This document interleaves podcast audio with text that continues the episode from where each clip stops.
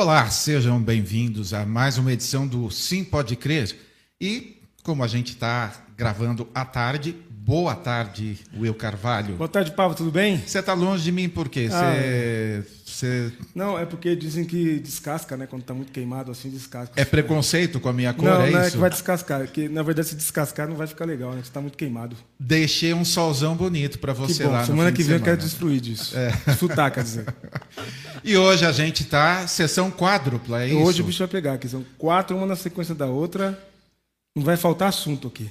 E honrando os 32 graus que estão fazendo Nossa. hoje em São Paulo. Aqui dentro 32, lá fora estão 60. É, então hoje a gente já vai começar o nosso primeiro papo com um amigo muito querido, Carlos Bregantin. Seja bem-vindo ao Sim Pode Crer. Ah, que honra, Pava, que honra ser convidado e poder participar dessa tarde quente lá fora, mas gostosa aqui dentro. Olha, na verdade, o Seja Bem-vindo, ele já veio aqui várias vezes, já assistiu, assistiu várias entrevistas, é Seja Bem-vindo ao microfone para poder receber aquelas perguntas bem legais, né? É, por favor, vá com calma. Muito bom, muito bom. Ó, eu vou, eu vou abrir aqui, daqui a pouco eu dou um alô para quem está lá com a gente, assistindo em loco, né, nesse momento agora, em loco não, mas aqui ao vivo com a gente, por conta do, de ser membro. E se você quiser ver, você que está vendo depois, provavelmente a gente vai colocar no ar, ali, no, se não no carnaval, ali na, na segunda-feira de carnaval, se não na, nessa segunda, na outra. Seja membro do canal, que você tem exclusividade, pode assistir nossos papos aqui que são gravados, como a gente está fazendo agora, as maratonas de gravação, é, é, com exclusividade. Então você participa sendo membro, apoia, e não esquece de se inscrever, deixar aquele like que ajuda a gente a alcançar mais pessoas. É isso, Pava. É isso, vamos conversar, começar o nosso papo, Brega. Olha só, em uma das redes sociais, você descreve na sua bio relacionamentos qualitativos e espiritualidade sadia, gerando seres humanos melhores. Eu imagino que o sadia não seja merchandising é, de embutidos, mas queria é, saber de você quais vírus e bactérias têm adoecido a espiritualidade nos tempos em que nós vivemos. Uh. Oh, meu Deus. Não tem sido fácil né, manter o que eu chamo de espiritualidade sadia. Não é? Mas, primeiro, eu acho que é um vírus antigo, mas que com potência é, renovada, né, que são os vírus das instituições, né, das instituições religiosas, as que detêm, né, em termos de mercado, as grifes religiosas, né, os termos religiosos, os rituais religiosos, é, enfim, tudo que tem a ver com a, com a religiosidade humana é, tem na, é detentora de alguma instituição, ou a instituição detém né, é, a espiritualidade e determina muito da espiritualidade. Mas a partir dela, né, da, das instituições religiosas, é que nós encontramos com certeza as piores contaminações, é onde nós temos os vírus mais graves, né, desde, é, vamos dizer assim, as coisas mais corriqueiras que seriam por exemplo, os termos, né, os jargões, as titulações, as hierarquias, né, elas foram ganhando ao longo do tempo, e nesse tempo parece-me que piorou muito, dimensões que, quando chega no coração humano, na relação humana, na alma humana, elas chegam numa dimensão muito contaminada e não poucas vezes perversa. Né? E isso gera aquilo que eu chamo de, de saúde espiritual negativa, né? que, não, que não vale a pena. Então, eu, eu sou daqueles que tenho lutado nesse sentido, né? de simplificar, né? traduzir a espiritualidade sadia num, numa coisa mais simplificada e não institucionalizada como é o que acontece hoje no chamado mercado religioso. A, a palavra mercado é bastante é, fala bastante sobre isso. Só a escolha da palavra mercado já mercado religioso já fala bastante. E eu acabo com isso eu me lembro ah, do best-seller da Marília César Feridos em nome de Deus. O livro já tem um bom tempo, mas a prática infelizmente segue é, cotidiana? É, eu diria assim que, dependendo, por exemplo, do movimento é, da fé cristã que você esteja envolvido, você se torna é, um ambiente receptivo para aquilo que eu chamo de feridos de guerra, dessa guerra religiosa que nós temos hoje. E quando eu falo de mercado, falo mesmo para valer, porque há mercado porque há uma clientela, há uma clientela porque há produtos né, que são criados né, para essa clientela, e óbvio que com resultados mercadológicos, mas não necessariamente é, uma espiritualidade que tem a ver com a fé cristã, por exemplo, que é a fé que eu abracei. Né? Ela tem a ver com o mercado, com o interesse do mercado, com o desejo do mercado, que é normalmente lucrar. Né? E isso não difere. Né? Quando se fala de mercado, não, não, não, difere de qualquer outro segmento. Né? Segmento religioso virou um mercado que tem uma clientela que consome produtos e esse mercado gera produtos que financeiramente são lucrativos para muita gente. Para mim não, mas para muita gente. Olha, eu não resisto a já ir para o departamento é, Choquei e perguntar das igrejas que provocam esse tipo de feridas. Até algum tempo, todo mundo falava mal, muito, mal dos neopentecostais. Né? Eles são responsáveis pela teologia da prosperidade, pela má imagem dos evangélicos. Aí foi só entrar alguns ministros eh, presbiterianos, eu falo tanto presbiteriano que daí eu acabo me confundindo aqui. É, e parece que deu uma equalizada, assim, em termos de pessoas machucadas, sejam elas, elas líderes, que eu sei que você lida bastante também com pastores, é, também feridos Sim. pela denominação. Ainda isso é segmentado ou é geral? Pode ser uma igreja tradicional, pode ser uma igreja pentecostal, pode ser uma igreja neopentecostal. Elas igualmente esse, vamos dizer, esse viés religioso, essa estrutura, muitas vezes opressora, inclusive. É, como que é isso? É setorializado ou é generalizado? Eu acho que nós estamos num tempo em que é, essa máquina moedora de almas e de gente é, ganhou dimensões para além daquilo que a gente imaginava e ganhou luz, né? Ela veio à tona, ela é publicada, ela é fotografada, ela é filmada e ela é reproduzida, sobretudo hoje nas redes sociais. Você acorda e deita vendo cenazinhas de ambientes onde grupos religiosos estão é, vivendo uma tal experiência, né, uma transcendência que é absolutamente desconforme gente, com aquilo que a gente entende ser o Evangelho. Mas eu fui criado dentro da chamada igreja evangélica, dentro de uma estrutura religiosa. E eu, quando já me entendi por gente, né, eu fui batizado aos 12 anos de idade, lá em 1967, né, então eu estou na igreja desde os meus seis anos de idade, e eu me lembro que nessa igreja onde eu fui criado havia um estatuto. Igreja Batista de Vila Zate. De Vila Zate. Né, eu, onde eu, fiquei, eu chego nela. Tá, onde eu fiquei 20 anos da minha vida. Eu cheguei lá com 6 anos, saí de lá com 26 anos. E ela tinha uma estrutura né, institucional pesada. Nós estávamos vivendo em plena época da ditadura militar, da Revolução, né, que foi em 64. Eu chego nessa igreja em 61, 62, eu vivo. O pastor que vem assume, ele era oriundo do serviço militar, né? era, um, era um empresário com formações, enfim, e ele conduzia a igreja com mão de ferro, com mão de ferro. Uh, inclusive produzindo estatutos e regimentos internos que não poucas vezes, em alguns momentos, eles eram muito mais utilizados do que a própria Bíblia.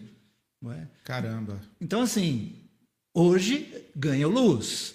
Mas mesmo o fato que você citou de, de, de, representantes do sistema religioso tradicional, conservador, etc., sempre houve, e desde lá, pelo menos onde eu cresci e o ambiente onde eu convivi durante quase 30 anos da minha vida, inclusive como pastor, eu sempre vi pessoas sendo esmagadas pelas instituições esmagada pelos, pelos rituais, esmagada pelos comandos internos, pelas conveniências internas, pelas circunstâncias internas. Eu sempre vi isso.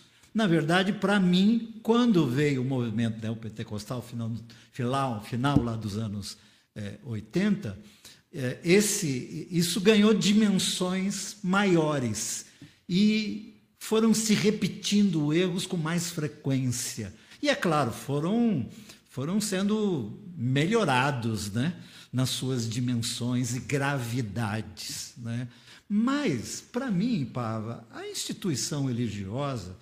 Desde sempre, desde lá do Sinédrio, desde lá da sinagoga, desde os dias de Jesus ou dos dias de Moisés, ela sempre foi inimiga da humanidade humana, né? inimiga de uma espiritualidade sadia. Ela sempre foi parceira e amiga de roteiros pré-escritos e pré-definidos. Né? E é por isso que sempre houve quem andou na marginalidade, na marginalidade, inclusive nosso Deus, né? que é um Deus que anda na marginalidade, anda pelas praias, pelas vilas, pelas vielas, catando gente que foi moída, escravizada, eh, excluída. Ele vem trazendo para si estes. Né? Então, assim, é, acho que hoje, óbvio, né? como você tem as redes sociais que manda para o ar tudo que está acontecendo em todo lugar, dá a impressão que agora que nós estamos vivendo, então, um, um, um, assim, um mover negativo da instituição religiosa, que antes era uma coisa boa. Ah, é só olhar a história.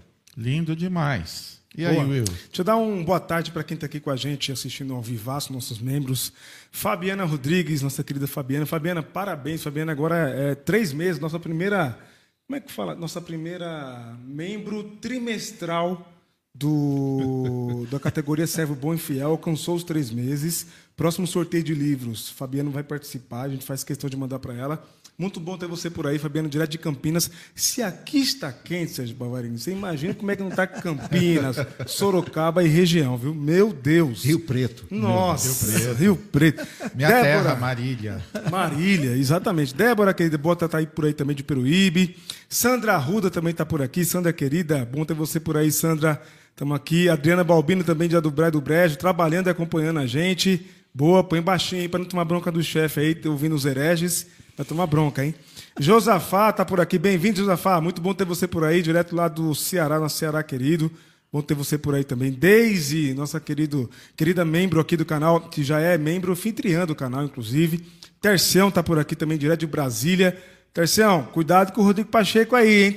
Assistindo live na hora do. Mas peraí, todo mundo, todo mundo emendou o carnaval, é, é isso? Já tá todo mundo assistindo. Ou estão no fone. Deve ser. A Wilson tá por aqui também, firme e forte com a gente. Boa, Wilson, tamo junto. Muito bom, gente. É isso aí, vamos lá. É, Pava, é, deixa eu fazer só uma perguntinha aqui para o Brega, que uma das perguntas que tem aqui no chat acho bacana e interessante perguntar. A Daisy faz uma pergunta muito interessante aqui, Brega, para você. Se não tivesse conhecido o caminho, fazer esse exercício aqui. Você não conhece o caminho, não desenvolveu o caminho, não seguiu o caminho.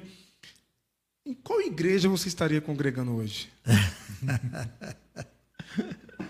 uh, olha, eu estaria congregando numa igreja, portanto, numa ordem religiosa, numa instituição religiosa, que debaixo do telhado se reunisse uma comunidade. E ali, debaixo daquele telhado, daquela tenda, de, das quatro paredes onde se reúne é, aqueles irmãos e irmãs, eu ia encontrar um jeito de ser comunidade, que é o que eu recomendo àqueles que continuam convivendo em suas instituições religiosas, mas que descobriram comunidades. Às vezes, dentro de uma única instituição religiosa, você tem várias comunidades por faixas etárias, por interesses, enfim. E estes grupos são muito saudáveis. E é bom quando eles se blindam de tal maneira que a própria instituição à qual eles pertencem não os fere. E alguns têm conseguido fazer isso e caminham bem. Eu não sou tão arredio, eu só não, não entendo de dizer que agora as coisas estão assim. Não, sempre foi. Nessa igreja onde eu cresci, nós éramos uma boa comunidade de meninos e meninas, de jovens, que curtia aquele momento. Para mim, o melhor momento daqueles 20 anos era a cantina. Né? tipo assim, quando era Pro quando... Will até hoje. Ah, você gosta dessa Nossa, parte. Nossa, né? essa é a hora da bênção. melhor, qual é, é, é, como aluno de escola, né? Qual é a melhor aula sua, né? A aula vaga. aula vaga. Assim, quando terminava tudo, a gente ia para a cantina e ficava duas, três horas lá. Ali era gostoso e ali era a comunidade. A gente tinha uma comunidade saudável. Não obstante, nas assembleias é, é, mensais, o pau comia, né? Uhum. Tipo, a régua baixava e a régua era, era justa, entendeu? Mas eu, eu diria isso, eu estaria provavelmente, quem sabe, ligado a uma instituição religiosa, como eu estive até 2006, encontrando no meio ali daquela dos que se reúnem à luz daquela grife, uma comunidade de fé, onde eu saiba o nome dos irmãos, das irmãs, onde eu convivo com as situações e as circunstâncias de cada um, enfim. Eu acho que isso é muito possível, né? desde que você não se deixe seduzir pelas seduções do institucionalismo, que é o palco, a luz, o aparecer, o ser escalado para isso, para aquilo. Enfim, quando você se deixa seduzir por isso, você também já está fazendo parte desse, desse histórico é? e, e, desse, de, desse, vamos dizer assim, desse pai, né? uh, diria assim, desse chão. Né? Quando você se deixa seduzir e começa, por algum motivo, querer aparecer mais, ser isso, ser aquilo, é, os títulos que se dão, né? hoje os títulos é uma coisa assim, né? aí você já está você já está seduzido pela coisa e está vivendo no chão. Agora, quando você está atrás em busca de comunidade, você encontra, você encontra. E às vezes aquilo que está sendo pregado no púlpito não é aquela, aquilo que aquela comunidade saudável está vivenciando. Às vezes eles ouvem aquilo e falam, ah, tá bom, é ele que está falando aquilo, mas aqui a gente cuida bem um do outro e a comunidade precisa cuidar bem um do outro. Muito bom. Tem outra pergunta, mas depois eu faço. Segue aí, Papa.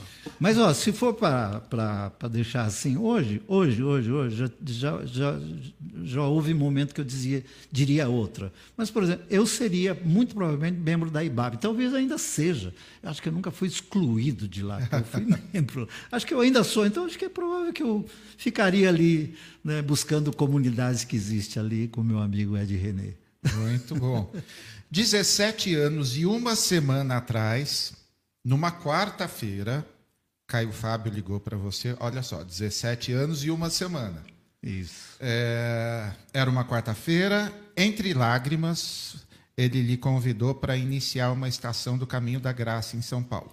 Conta um pouco para a gente desse papo, que tem até data, né? Não tem a data exata, mas tem que foi numa quarta-feira e fez 17 anos a semana passada, então hoje tem uma semana certinho a mais. É, foi, foi dia 8 de fevereiro de 2006, uma quarta-feira, por volta das 10 horas da manhã, e eu estava vivendo horas né, de depois de ter sido exonerado publicamente né, da instituição religiosa onde eu compunha publicamente? Publicamente onde eu compunha a, a equipe pastoral.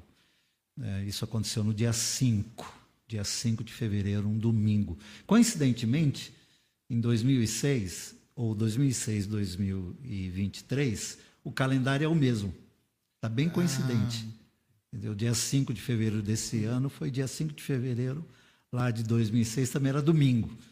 Então eu estava vivendo a segunda, a terça e a quarta-feira de, de muita dor, de muita tristeza, profunda tristeza, de muito choro, de muito choro. Eu emagreci 10 quilos em poucos dias, meio que desidratado mesmo. E Caio conseguiu o meu telefone, o meu celular, que é o mesmo a vida toda, com o Nobu, meu querido amigo Nobu, e, e ligou para mim. Né? E eu atendi mesmo é, assim, como eu estava atendendo todo mundo que me ligava, em choro, porque eu não sabia nem mais o que dizer de tanta gente que me ligava. E quando ele, ele ah, disse assim, aqui é Caio, mas já disse meio que com voz embargada também. Né? E aí eu comecei a chorar, né? e ele também, e depois de alguns minutos ele ele disse assim: Eu conheço essa dor e eu choro com você e por você. E aí ele disse uma frase que para mim se tornou uma coisa bastante emblemática e ainda indecifrável, que é aspas, Jesus deixou acontecer. Fecha aspas. Eu até hoje vivo assim. Por que, que Jesus deixou acontecer? Né? E aí conversamos nesse tom né, de dores, de muitas dores, e ele falou pela primeira vez que o, o Café com Graça estava evoluindo para movimento Caminho da Graça, a partir eh, do Café com Graça Copacabana, Brasília, e site, né, caiofab.com na época, e grupinhos se reunindo em torno do conteúdo que ele escrevia no site. E aqui em São Paulo tinha um grupinho de meninos e meninas que estavam se reunindo no McDonald's aqui do centro, né? e ele disse assim, você não quer pensar nisso? Você não, você não acha? E eu estava naquela sem pava dizendo assim: eu não quero pensar em nada. Sabe quando você, você, você, sofre um acidente que o melhor que poderia ter acontecido era você ter morrido? Duro foi ficar vivo. Entendeu? Tipo assim, mano, tipo, eu fiquei vivo não sei para quê. É, então, e eu conheço muita gente que viveu esse tipo de acidente, assim, pô, podia ter morrido ali. Né? Mas eu não morri. Então, naquele momento, o duro era ficar vivo. E eu falei, amigo, eu não sei. Eu não sei, sinceramente, eu não tenho vontade agora de fazer absolutamente nada. Não é? Mas aí vieram outros, né, outras ligações, ele me colocou em contato com Marcelo Quintela, lá, lá em Santos, que estava começando uma estação do caminho, e, e eu comecei a pensar, sonhar na possibilidade de isso acontecer. Aí coincidiu, até escrevi nesse texto que você citou, coincidiu que, ouvindo Caio a partir da década de 80, eu sempre alimentei no coração o desejo de começar uma comunidade do zero. Sempre. Eu tinha uma comunidade aqui na minha cabeça. Mas eu não, não, imaginaria que essa seria a hora e estas seriam as circunstâncias. Né? Então, esse dia 8 de fevereiro da semana passada, que completou 17 anos, tem a ver com esse contexto. Tem a ver com esse contexto.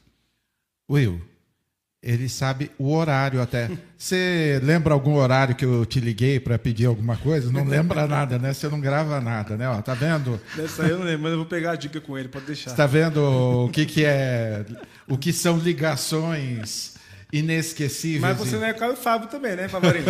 Se o Caio Fábio me liga, eu vou saber a hora, eu te garanto, viu?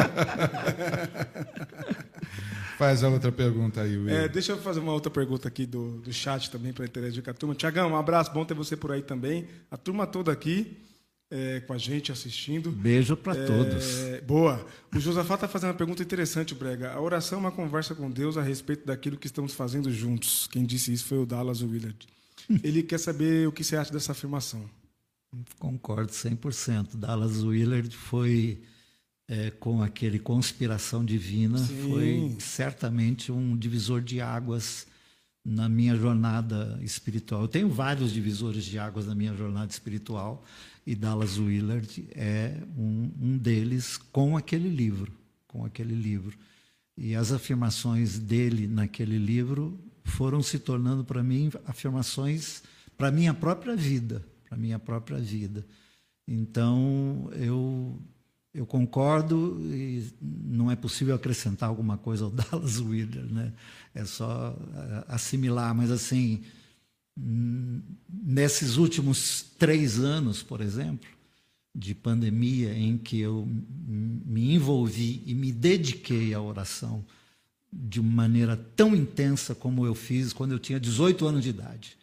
Eu, na pandemia, voltei a um universo da oração que eu vivia quando eu tinha 18 anos de idade, quando eu estava decidindo algumas coisas na minha vida. Eu vivi nesses últimos três anos. E é isso. Como é bom saber que Deus te quer como companheiro de jornada e como é bom saber que esse companheiro de jornada não carece de ouvir absolutamente nada de você, porque ele já sabe, mas ele faz questão que você diga para te aliviar, para te deixar bem então é isso que o Dallas está tá dizendo. Né? Deus nos convida para uma jornada.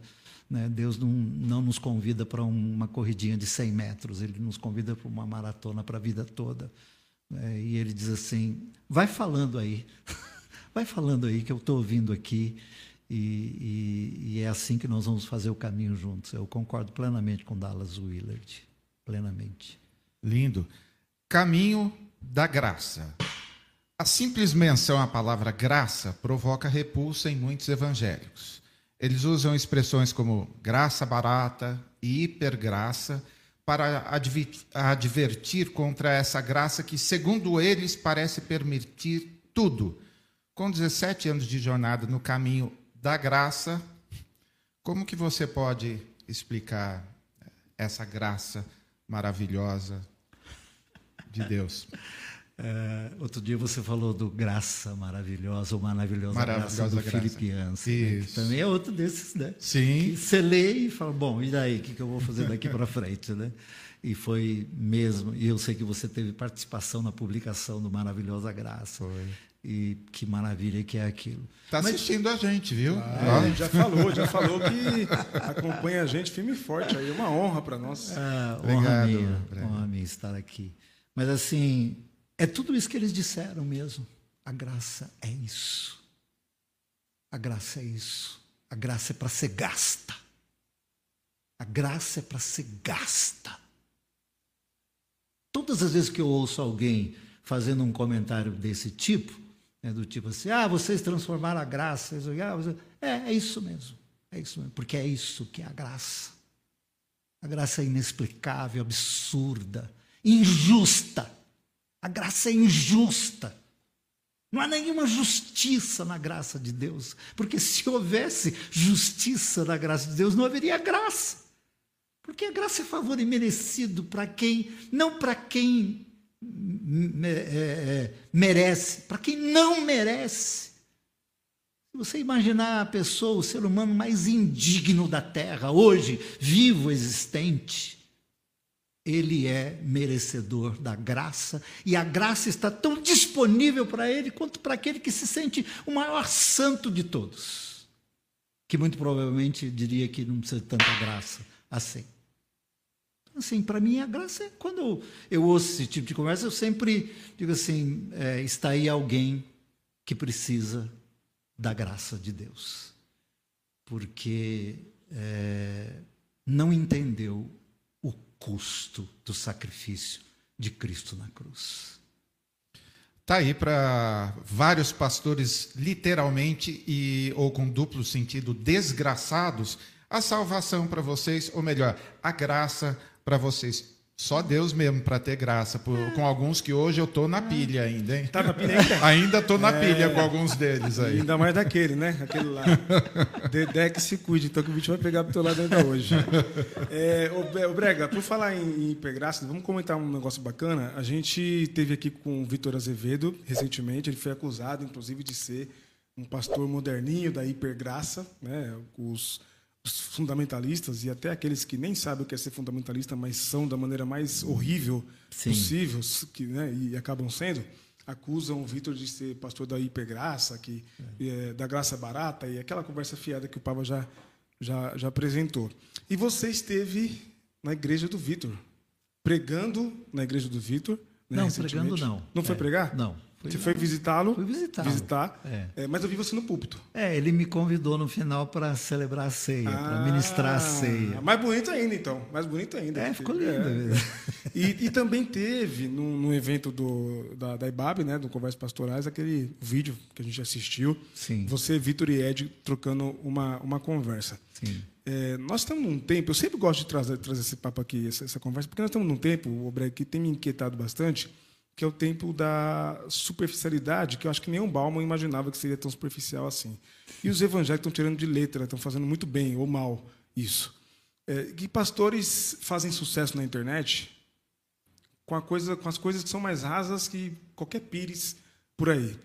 Qual é o seu sentir, com tantos anos de pastoreio e pastoreando tantos pastores como você pastoreia, mentoreia tantos pastores, qual é o seu sentir diante dessa dessa, dessa coisa, dessa pregação barata do que tem se feito por aí, que a gente tem visto na internet.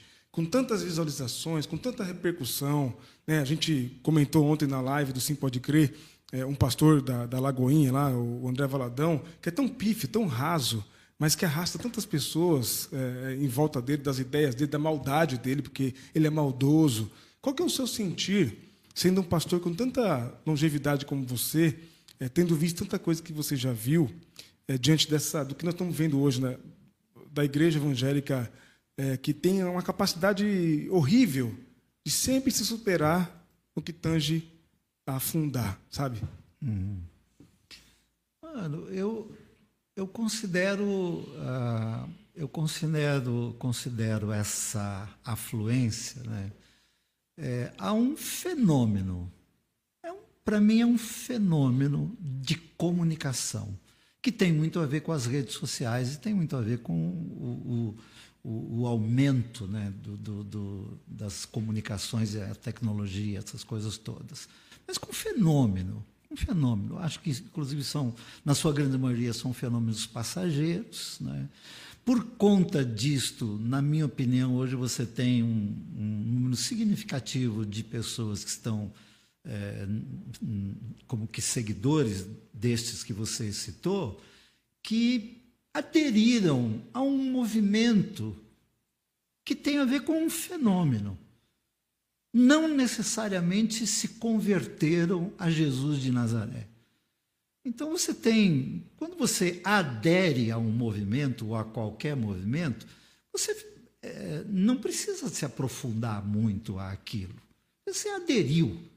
Agora, quando você se converte a uma verdade, é quase que uma obrigação você aprofundar nisso para que aquela verdade seja cada vez mais verdade para você, verdade para o outro, verdade na tua vida, verdade na hora que você acorda, quando você deita, quando você levanta, quando você sonha, verdade. Agora, quando você adere a um momento, a uma situação, é, aí você diz assim, mas provoca muitos males? Provoca, infelizmente.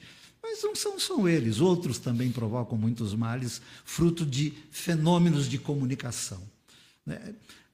Você, é, aí me perdoem até, eu, eu, eu não ouço essas pessoas. Eu não os vejo. Não, te perdoo sim, com certeza. Se eu, se eu, se eu que nem nós estávamos almoçando ali agora, sim. se eles passarem, Pavel, eu, eu sei quem é você, velho.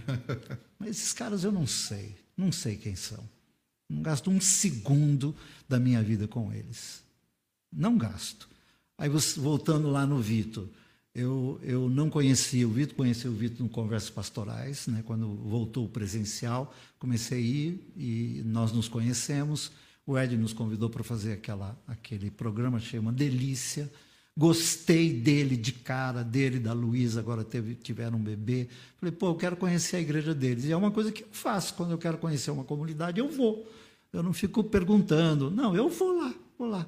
Eu quero ser, ou quero ouvir, quero ser ministrado, me relaciono com as pessoas. Gosto de gente. Gosto de gente. É? Aí eu chego lá, o que, que eu vejo? Eu, eu, eu sou meio que Barnabé, né?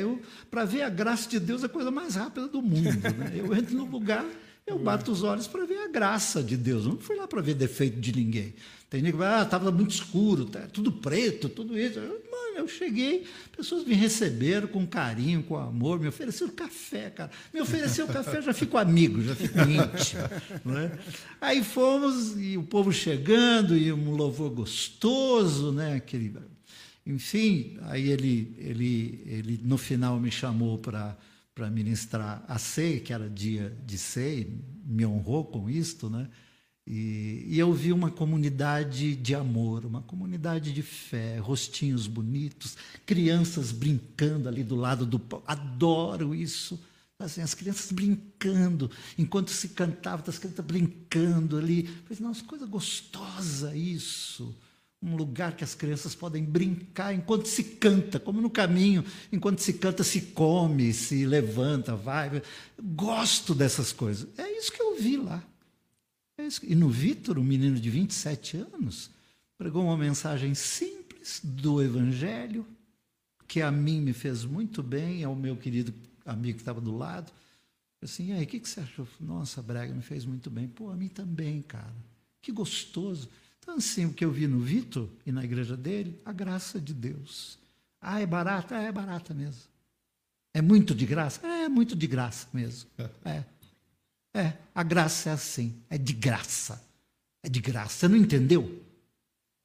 Não entendeu? Tem uma outra forma de descrever a graça, senão graça. O que é graça? Graça, graça é concessão, graça é conveniência. Deus faz concessão para se dar com a gente. Deus é conveniente com a gente para se dar com a gente. Deus joga sobre Jesus tudo que estava contra nós, ele joga sobre Jesus, mata o filho dele na cruz, e eu vou colocar pedágio? Se Deus tira o pedágio, eu vou ser o cara que vou colocar pedágio? Para você aceitar a graça, você tem que isso, tem que aquilo? Se a graça não tem que nada. Talvez o que pudesse, o que deveria ser dito, colocado, é como é que você responde à graça de Deus? Eu acordo e deito fazendo essa pergunta. Ser tão amado, tanto amado, ser tão acolhido, ser tão perdoado, ser tão abençoado, como é que eu respondo a isso? Você tem dado meu filho, da minha filha, né? e eu amo os meus filhos, eu nunca disse que eles tinham que me amar. Assim, eu amo vocês, eu amo vocês. E vocês não precisam me chantagear para ter de mim qualquer coisa, porque tudo que eu tenho é de vocês. Porque eu amo vocês. Se eu faço isso com os meus filhos, o que Deus faz conosco? Eu só quero que vocês me amem, mas me amem se quiserem. Lindo Amém. demais. A ausência de, da estrutura eclesiástica no caminho da graça, Brega, não provoca, digamos assim, alguns efeitos colaterais?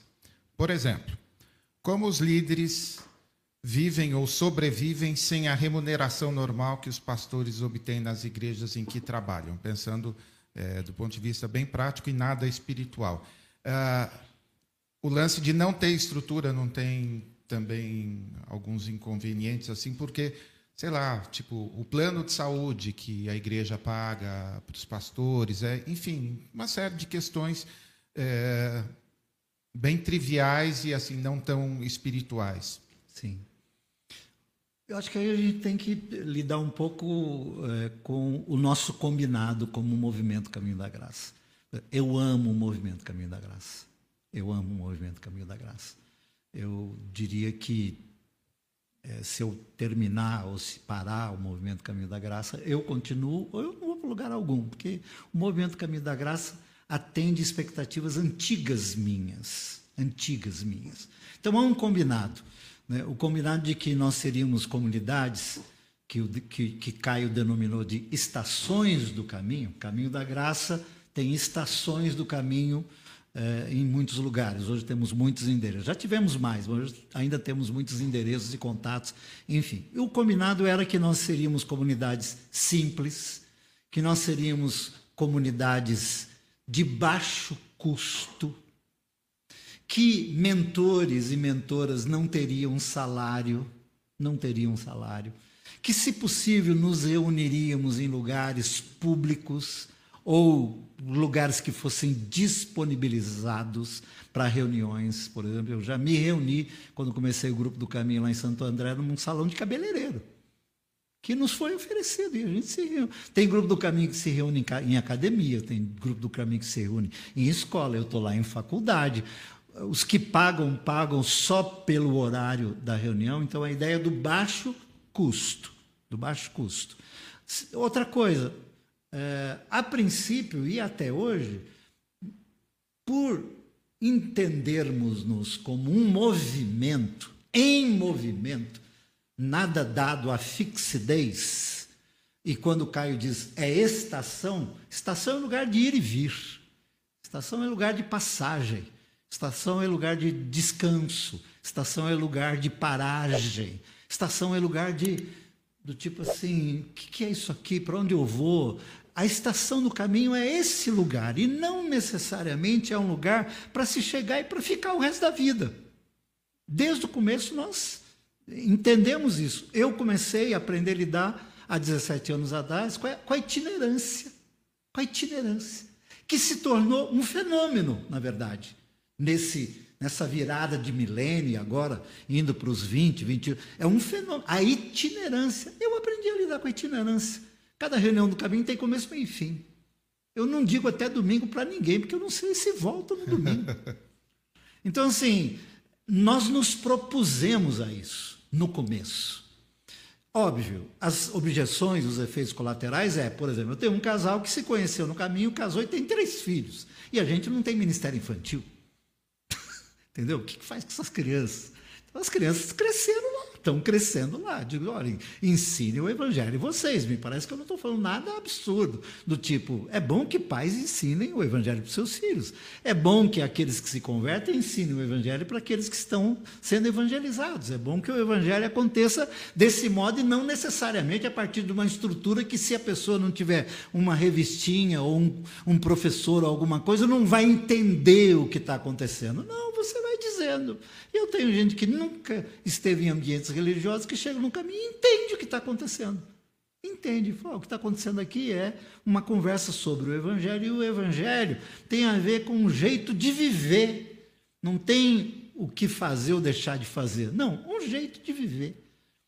Então, tem efeitos colaterais? Tem, e, e aí tem aquelas assim, ah, mas você acha que. Não, eu não acho nada, eu não condeno nada. Eu acho lindo, maravilhoso as, as comunidades que se estruturam para atender faixas etárias, segmentos, temas, etc. Acho lindo, eu participo e eu vou lá. Eu só digo que eu não vou fazer isso, porque dá muito trabalho. Por quê? Porque eu entendi que parte do nosso trabalho é acolher gente sangrando. Houve dias, e ainda é, né, que de pessoas me procurarem assim, brega, deixa eu ficar aqui, mas não me chame nem para oração silenciosa. Eu não dou conta. E eu dizia assim, está vendo essa cadeira aí? Isso é uma maca. Fica aí, velho. Alguém vai cuidar de você, alguém vai é, é, fazer uma sutura, alguém vai ajudar você, até que você se coloque de pé. E a hora que você se colocar de pé, vai para onde você quiser. Você não tem nenhuma obrigação conosco, não tem nenhum compromisso. Raramente eu uso a palavra compromisso, acho que ela está muito contaminada. Sim. Eu raramente uso. Para mim, volto. Brega, pô, agora eu estou legal. E aí, mano, o que, que eu faço? Ah, decide aí. Decide aí, o que, que você quer fazer? Quais são suas habilidades? sua capacidade, seus recursos. O Ministério Social do Caminho é a cidade. São as dezenas e centenas de ONGs, de braços sociais, nas quais eu me envolvi a vida toda nessa cidade. Então, eu indico gente para a capelania, para, as cadeias, para a Missão Sena, para a Missão Sal, para o Instituto Atos, para tudo quanto é é, desses movimentos, os, os, muitos deles eu vi nascer, estava lá, inclusive, sou, fui conselheiro, etc. Esses são braços sociais do caminho. Quem quer servir, eu sei para onde mandar. Eu não vou criar uma estrutura, sendo que dezenas de comunidades já têm essas estruturas.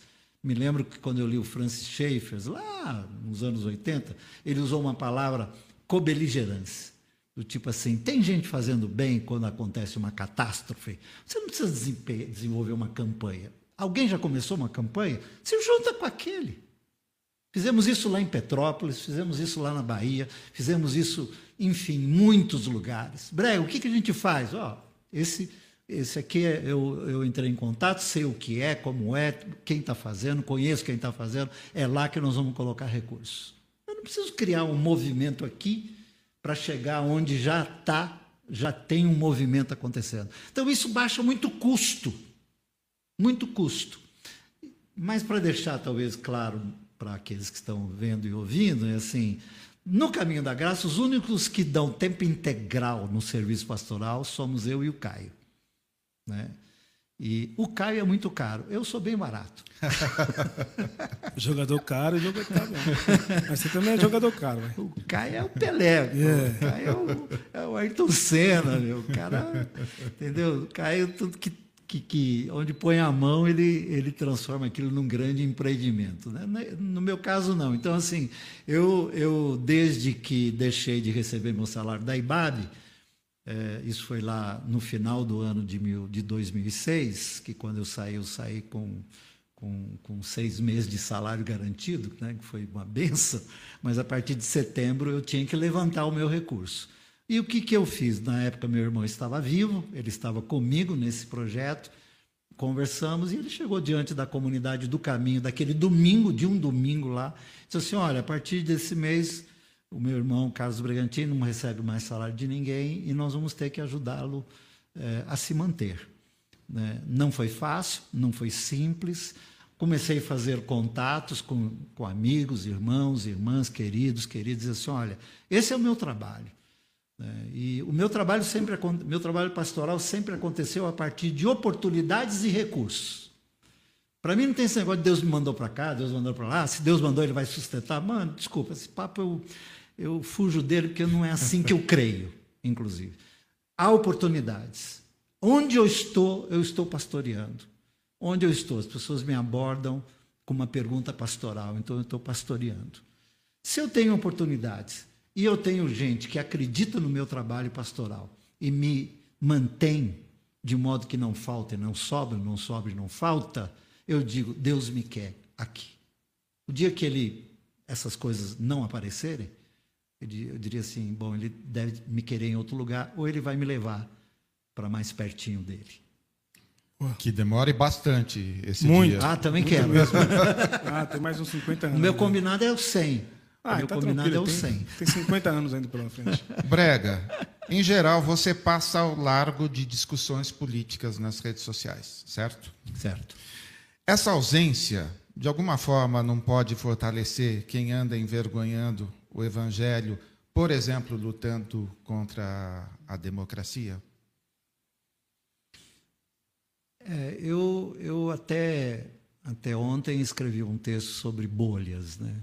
sobre bolhas. E eu disse sim, eu não faço parte de bolha nenhuma. Não me sinto parte de bolha nenhuma. Não criei bolha nenhuma, não, não me inseri em bolha nenhuma. Eu prefiro o evangelho, que se for uma bolha, é uma bolha expandida e está sempre expandindo. Nunca reduz, sempre aumenta. O evangelho é vida abundante, vida expandida. Né? Então, assim, acho que é, há aqueles aos quais cabe certas, certos combates, e acho que há aqueles aos quais outros combates devem ser combatidos. Eu entendi, não, não foi assim a vida toda, não foi assim a vida toda. Quem me conhece um pouco sabe que até 2002, até 2004, 2005, 2006, é, a minha militância próximo dos ambientes políticos foi muito maior, foi muito maior. Até porque faço parte de um grupo dos anos 80 e do impeachment de Collor em 1992, e eu estava bem atuante naquilo, né? bem atuante. Então foram anos de muito envolvimento. Né? Eu fiz parte da comissão Fome Zero junto com Frei Beto, né? e aquilo me deu muita alegria, porque a ideia era colocar o pão na mesa do pobre e do faminto. Então, assim, eu já vivi momentos em que o ambiente político me era mais interessante. Me era interessante. E eu era mais jovem é, e, e, podia ir e vir com muito mais facilidade. Não é? Hoje eu entendo que há quem precisa ficar em outras trincheiras. E eu não me sinto omisso, nem neutro, porque não sou, embora não esteja no combate, mas quem me lê e quem me ouve sabe bem de que lado estou, sabe bem de que lado estive sempre. Meu primeiro voto em 1974 foi em Orestes Quercia. Mas sabe contra quem ele estava lutando? Carvalho Pinto. Olha. Carvalho Pinto era. Que dureza. que, que faca de dois legumes. Não dá para viajar no dia da eleição sem justificar. Você acredita nisso? Carvalho Pinto era Arena e Orestes Quercia era MDB. Né? Ele morre como um conservador de direito, coisa. Mas interessante, naquele 1974, eu, tinha, eu fiz 18 em 73, né? em outubro, votei em 74. Esse foi o primeiro voto para senador né, pós-revolução, né, e eu votei no Orestes Quercia. E eu sempre votei desse lado, até hoje. Nunca neguei. Nunca, nunca, nunca. Não obstante, ciclos da minha vida, e eu sou muito de ciclos de vida, Eu sei bem quando começa e quando termina, sei bem onde é que eu estou. Eu já comecei ciclos entre ciclos e não gostei, prefiro ciclos médios e longos e não curtinhos, que entram entre outros ciclos e confunde a vida da gente. Então eu sei bem e soube sempre bem onde é que eu estava pisando. Onde é que estava pisando.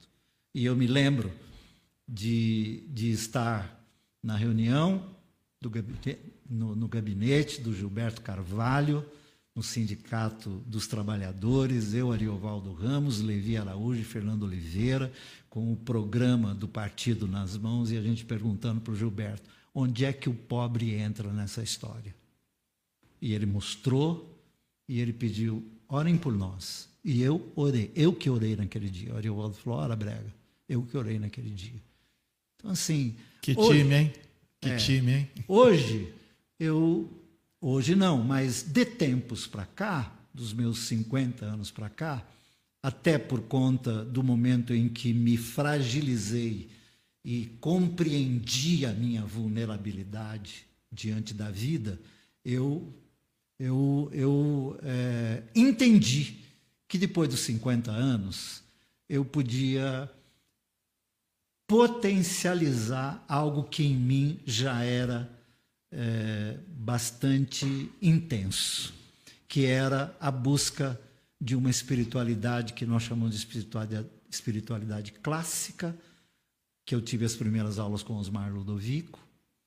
E, e, lá em 2006 eu fiz um curso do ano inteiro, foi o que, um dos itens que me salvou naquele 2006, foi o curso de espiritualidade com Osmar Ludovico e reaprendi sobre as disciplinas espirituais e reaprendi a silenciar, a ouvir, a tolerar, a caminhar com um pouco mais de tranquilidade sobre alguns aspectos. E eu entendo que estou me preparando para o que virá nesse sentido. Há que se ter quem ouve, quem ouça as pessoas. Porque, como disse o Rubem Alves, né? há muito parlatório, mas há pouca escutatória. Né? Todo mundo quer o palco e o microfone para falar como eu. E eu falo, eu sou falador, eu sou, se deixar, eu vou falando. Mas, assim, aprendi a ouvir horas, se for necessário, e a ficar em silêncio. E todo, todo mês eu tenho meu tempo, e toda semana eu tenho meu tempo, e cada dia eu tenho meu lugar. Então, eu entendo que, para hoje, o que me cabe é ser quem eu sou, como eu sou. Mas eu sou um democrata, eu luto pelas instituições, aquelas que eu entendo que são instituições democráticas, em qualquer seio. Eu sou contra qualquer ditadura, desde a ditadura familiar, que existe de monte. familiar, religiosa, política, eu sou contra qualquer ditadura qualquer ditadura, sou contra qualquer preconceito, luto. Lá em casa somos todos militantes nesse sentido. Só que, Pava, Will, assim, não é o meu combate à medida que Sim. sou requerido todo dia com questões tão nevrálgicas e tão do coração que eu não posso gastar meu tempo é, com algumas lutas que eu acho que tem gente muito boa fazendo e eu apoio, inclusive. Excelente. E aí, Will? Boa. É, deixa eu trazer algum comentário aqui do pessoal que está assistindo a gente é, ao vivo. É, o Tércio fez uma pergunta interessante aqui. Já que está na moda, ele quer saber de você o que, que você tem na cabeça, no coração sobre avivamento. você acredita que acho que foi para para essa pergunta que eu tentei me preparar hoje? Porque só se fala nisso o dia inteiro. Né? E só envolveu mil pessoas. Somando tudo, foram só mil pessoas. É, assim, tá. E ainda assim, temos que, no mundo todo, estarmos preparados, os sommeliers de, de avivamento, para saber se é não é, quantas notas amadeiradas e retro retrogosto, enfim. Só é porque está acontecendo nos Estados Unidos. Se fosse em Cuba, não, ninguém estava falando. É, não se sabe o que está acontecendo nos porões da China, por então. exemplo. Né? Que acontece muita coisa Opa. nos porões da China sobre, no contexto da fé cristã. É muito interessante. Mas olha, eu eu estava com, como foi para a única pergunta né, que eu falei, pô, vai, vai, que pergunta. E eu quando eu vi o primeiro momento, eu olhei assim, falei, pô, o que, que é isso? Aí deixei para lá, né? Aí veio mais um, aí os, os, irmãos e irmãs que gostam de comentar tudo todo dia, tem gente que fala assim, pô, Braga, por que você não comenta sobre? Pô, mas todo mundo comenta, pô, por que, que eu preciso comentar? Daí eu vou lendo o que os irmãos comentam, o Hermes comenta, o, o, o Charlito fez um texto lindo, né? o Carlos Moreira, que é do Caminho lá em Recife, fez um texto lindo né, sobre. E eu assinei embaixo, falei, Charlito, é exatamente isso que eu penso. Não é?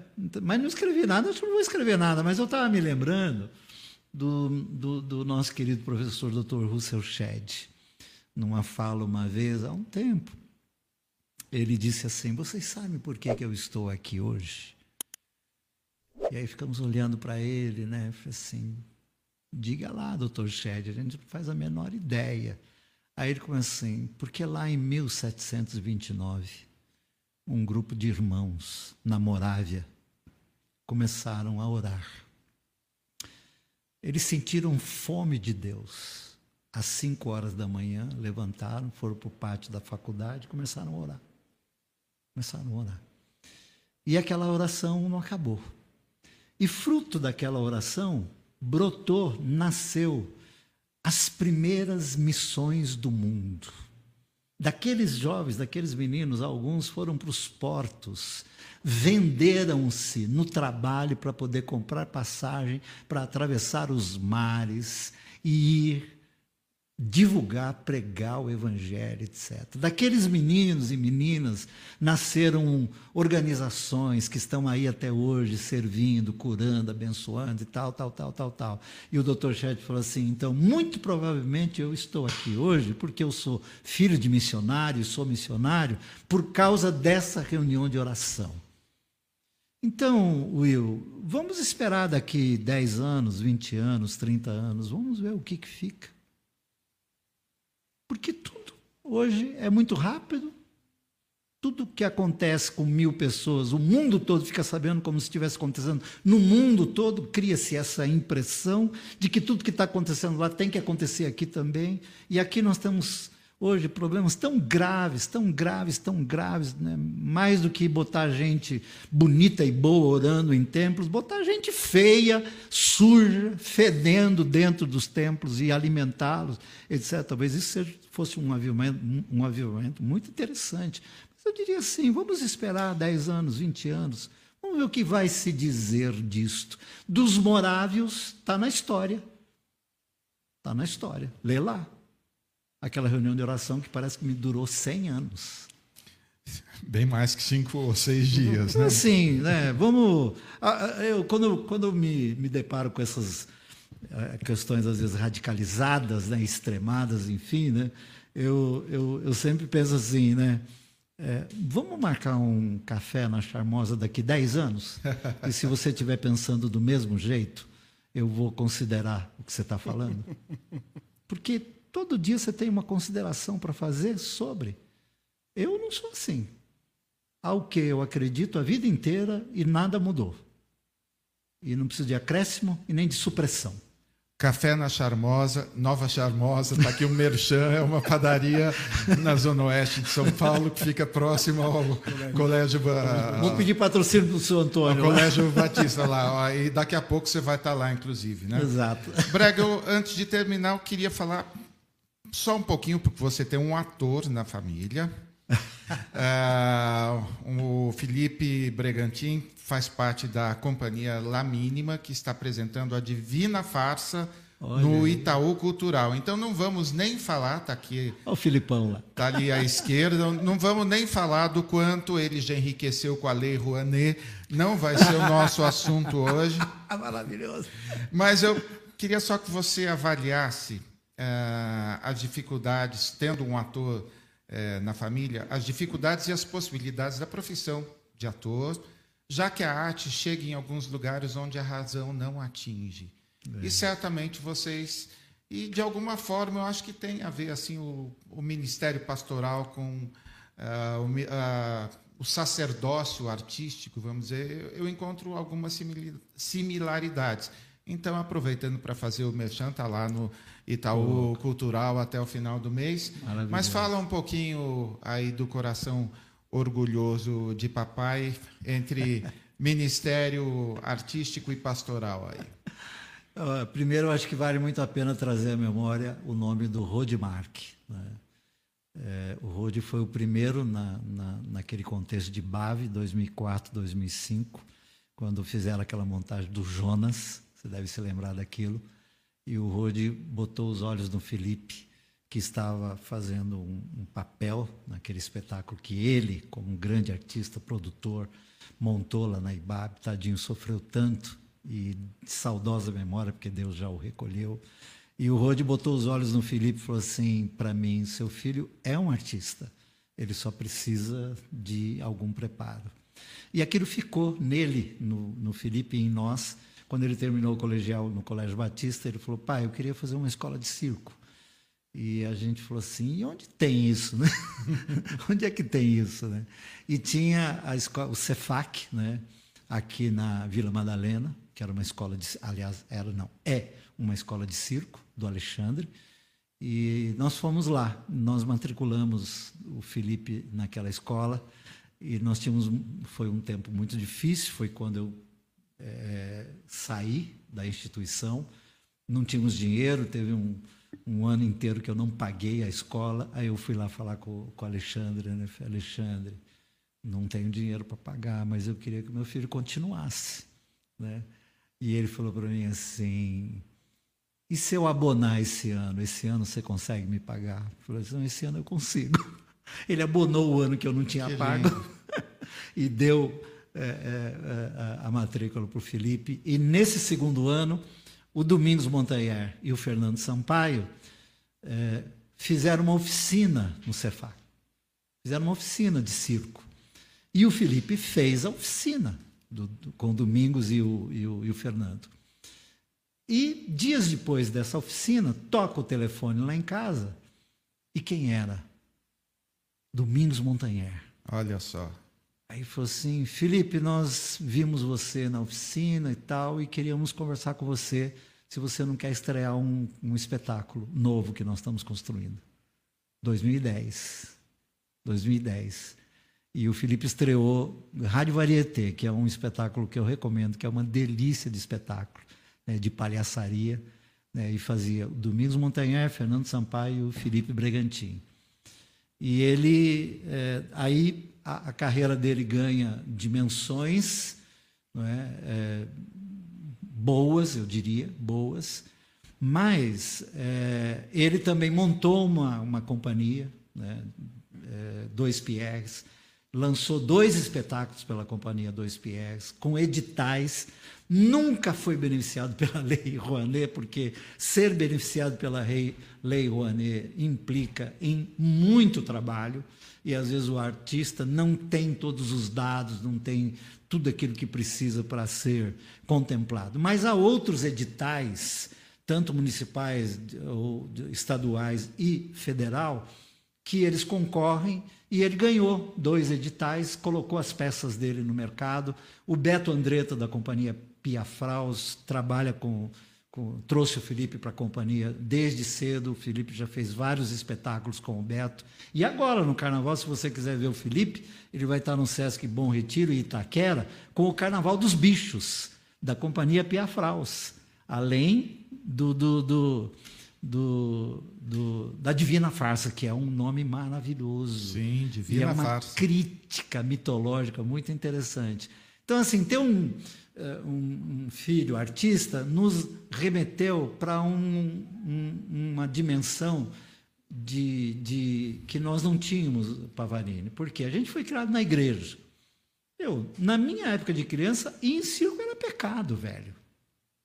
Tudo era pecado. O que, que não era pecado? E está aqui anunciando o filho do carnaval, tá? Ó como as coisas. Parece que não, mas as coisas mudam assim um pouco. E o meu melhor momento né, no Circo Zani, que ele é um dos artistas do Circo Zani, que é de propriedade do Fernando, do Domingos, da viúva do, do Domingos, a Lu Lima, artistas maravilhosos, nossos amigos, amigos da nossa casa. E, e, e assim, um dos melhores momentos meus né? foi um, um pós, é, uma homenagem pós a morte do Domingos, um espetáculo de homenagem ao Domingos. Nós todos estávamos lá como família e um dos palhaços veio e me deu uma tortada na cara. Aí eu falei assim: pô, filho, por que, que os caras me escolheram? É, ele falou: pai, porque você é muito querido entre nós. Quando um palhaço te dá uma tortada, ele está honrando você. Cara, eu comecei a chorar. Por quê? No velório do Domingos, a Lu, a esposa do Domingos, me chamou para fazer a cerimônia, tanto no teatro quanto lá no cemitério. E, e todos estavam lá. Então, quando nós fomos nesse dia do Circo Zane com essa homenagem, uma das palhaças veio e me deu essa tortada e disse assim: eles estão homenageando você. O Felipe nos lançou para uma dimensão da vida que a gente desconhecia, que é a arte, do artista e a sua arte. Hoje eu tenho um mail só de artistas, desde fotógrafo a só de artistas, do chamado mundo gospel, de, de mundo. Eu para mim não, não faço. Para mim artista é artista. Jorge Camargo é artista, João é artista, Pavarini é um artista. Todo mundo que vai para o palco e consegue seduzir a multidão é um artista. É um artista. E eu boto todo mundo ali e eu mando orações, eu mando encorajamento para esse grupo de artistas por causa do meu filho, que trabalha pra caramba, trabalha muito e que na pandemia se viu sem nada para fazer. Eu um dia que ele falou para mim, pai, eu vou fazer Uber. Me deu um negócio que assim, falei, não, senhor, não, senhor, se invente se reinvente. Aí foi fazer festinha de aniversário online. E foi retomando, retomando, retomando. Hoje está com a agenda cheia, graças a Deus. Que lindo. Então, o Felipe nos lançou para um mundo que a gente desconhecia. Sou muito grato a Deus por ter um filho artista, carnavalesco, e uma filha carnavalesca. Lá em casa todo mundo é de evento, todo mundo gosta de microfone e palco. Não é? E aí você falou que tem similaridade? Muita. Que lindo. Muita, porque eu, às vezes, no púlpito, não passo de um palhaço. Agora, não compare o Felipe Bregantin, palhaço, com palhaços e palhaçadas que estão em ambientes onde não deveria se fazer o que fazem. Lindo. Tipo, não apequenem a arte de um palhaço, os comparando com gente corrupta. Não. Estes não são palhaços. Palhaço é esse aqui, ó, que te faz rir, gargalhar, de chorar, de gargalhar. Onde Deus está? Lá. Ali, ó. Deus está ali, ó. Nesses caras aqui.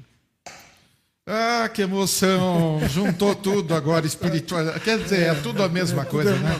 Arte, espiritualidade, é. tudo. Estou aqui só babando. Aliás, quem, quem quem separou fomos nós, né, Brega? Nós, protestantes, que inventamos de separar arte e espiritualidade e, perdendo a palavra, ferramos com o negócio. Pô, destruímos obras-primas, destruímos esculturas, destru... Pô, até, até bem pouco. Há uns dias atrás é. fizemos isso novamente. É então, assim, meu Deus, onde Deus está? Pois é. Apresenta os livros Deixa eu dizer aqui para a turma que está vendo a gente, vocês são membros, se preparem. Carlos Bragantino trouxe para a gente aqui quatro das suas obras.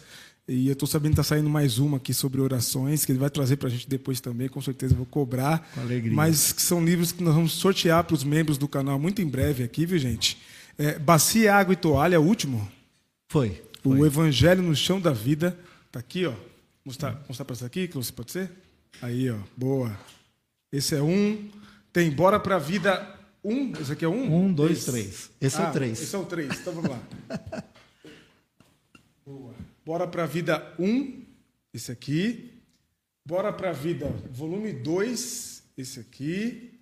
E bora para a vida volume 3 também, esse aqui. Vocês se preparem que a gente vai mandar para vocês esses livros aqui através de sorteios. Muito obrigado, Brega, por esse carinho. Will, Fala um pouco posso sobre... fazer uma honra? Isso, claro. Necessária, claro, né? Claro, fica bom. Com certeza. É, talvez eles ver, talvez não, vão ver, certamente.